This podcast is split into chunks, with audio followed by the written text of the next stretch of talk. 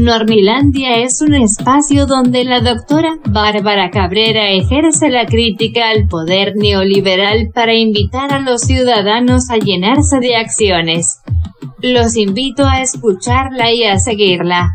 Entre letras, con su café y a un tweet de distancia la encuentran como arroba guion bajo Bárbara Cabrera. La escuchamos doctora en acción. La tremendísima corte. ¿Por qué esa crisis en el Poder Judicial? ¿Por qué se atrofió por completo ese poder? Porque lo utilizaron como moneda de cambio cuando hicieron los acuerdos entre el PRI y el PAN, desde la época de Salinas y Cedillo.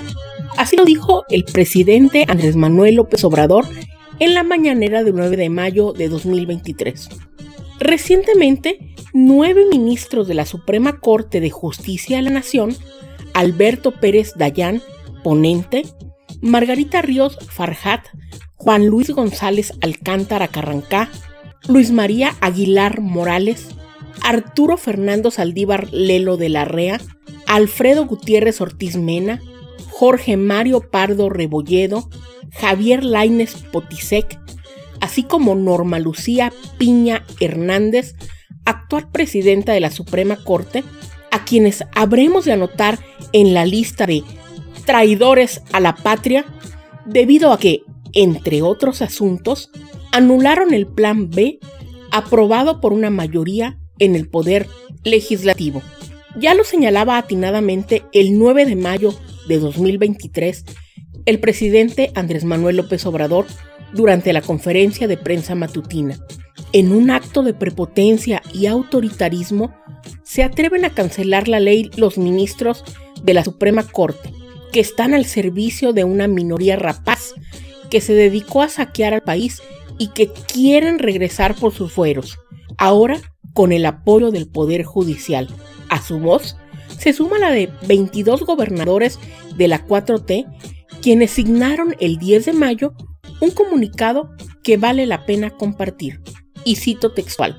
Las gobernadoras, gobernadores y jefa de gobierno de la Cuarta Transformación manifestamos nuestro desacuerdo con la anulación del Plan B por parte de la Suprema Corte de Justicia de la Nación.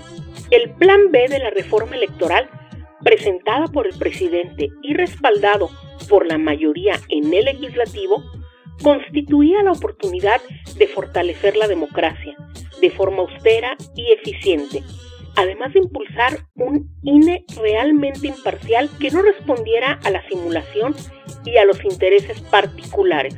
Las y los ministros de la Suprema Corte de Justicia de la Nación, que anularon el Plan B, decidieron seguir privilegiando los intereses del viejo régimen en lugar de respetar la voz del pueblo, representado en las cámaras. Por ello, respaldamos la propuesta de reforma constitucional del presidente al Poder Judicial para establecer que las y los ministros sean elegidos por el pueblo mediante voto popular, como era en la época juarista, para garantizar que la Corte sea una verdadera representación del pueblo. Hasta aquí el comunicado de los gobernadores.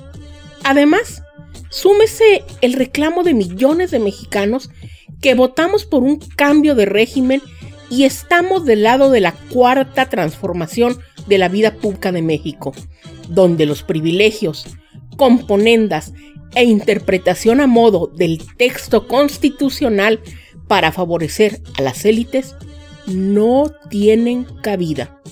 Conozcamos los 40 privilegios de uno de los poderes más opacos y onerosos, un poder que no rinde cuentas a nadie que en tiempos de transformación y cambio de régimen ha tomado partido para irse del lado de la oposición moralmente derrotada, alejándose del pueblo, asumiendo además el papel de gran legislador.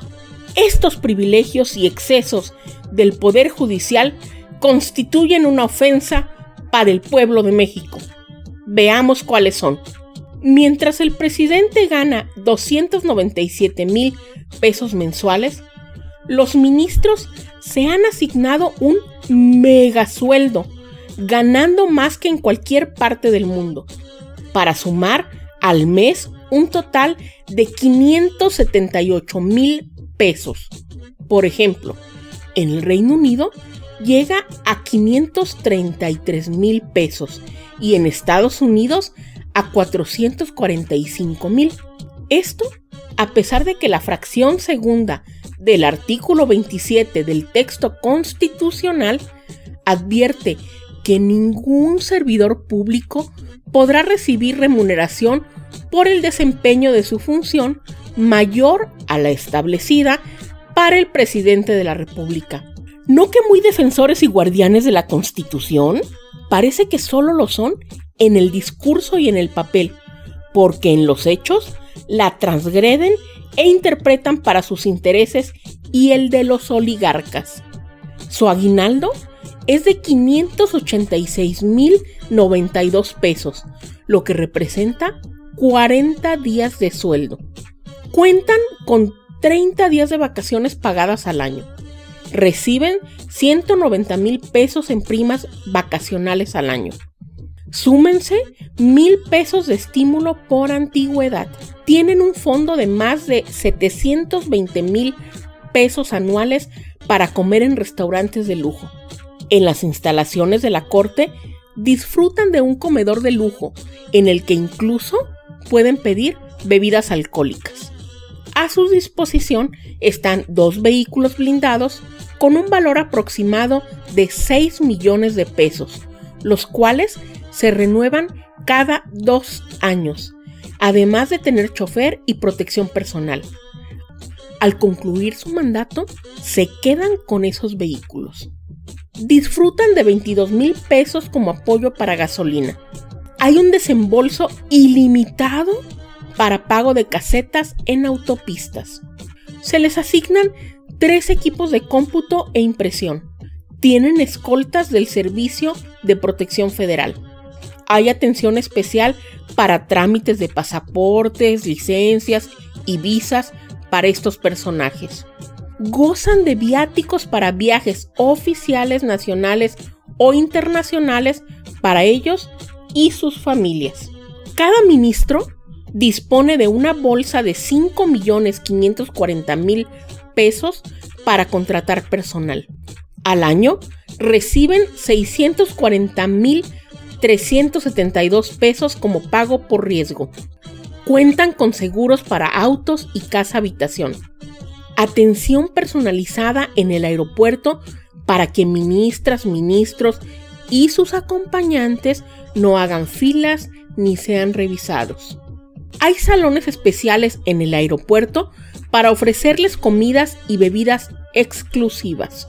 Son entregados seis celulares de gama alta para ministros, familiares y personal de apoyo, con plan ilimitado de datos. Los aparatos se renuevan cada año. Reciben tres iPads con internet ilimitado. Tienen papelería personalizada.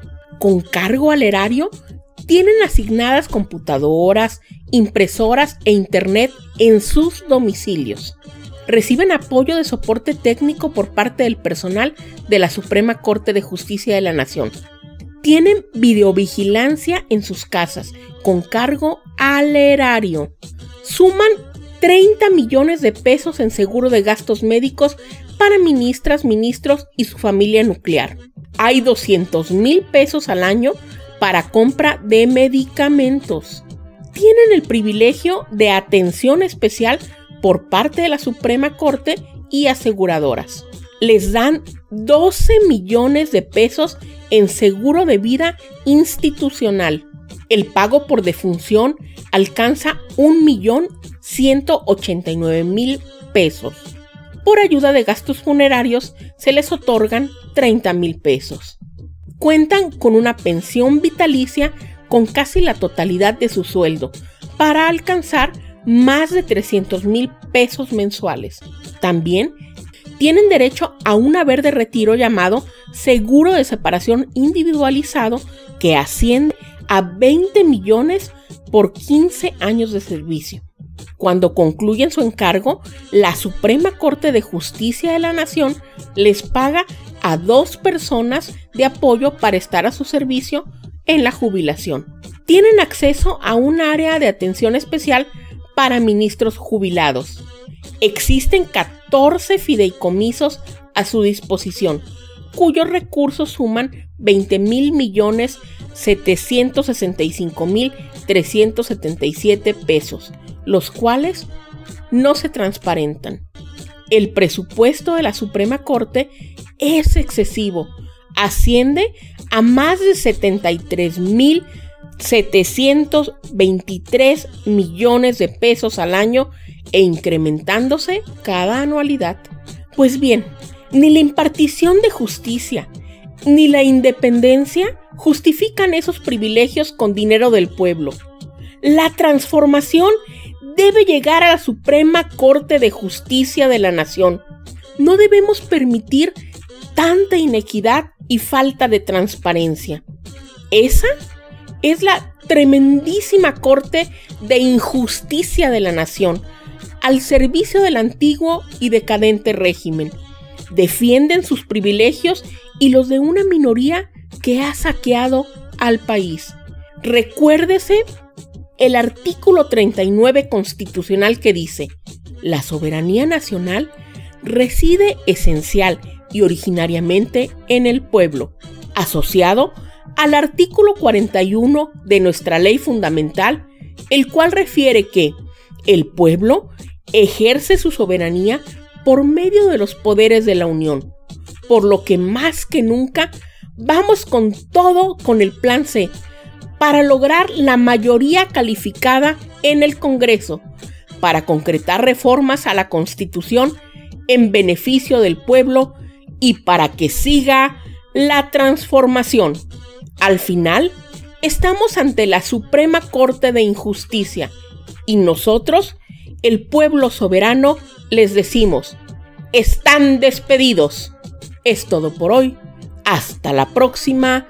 Nornilandia. Los invito a intercambiar puntos de vista acerca de estos temas. La encuentran entre letras, con su café y a un tweet de distancia como arroba guion bajo Bárbara Cabrera.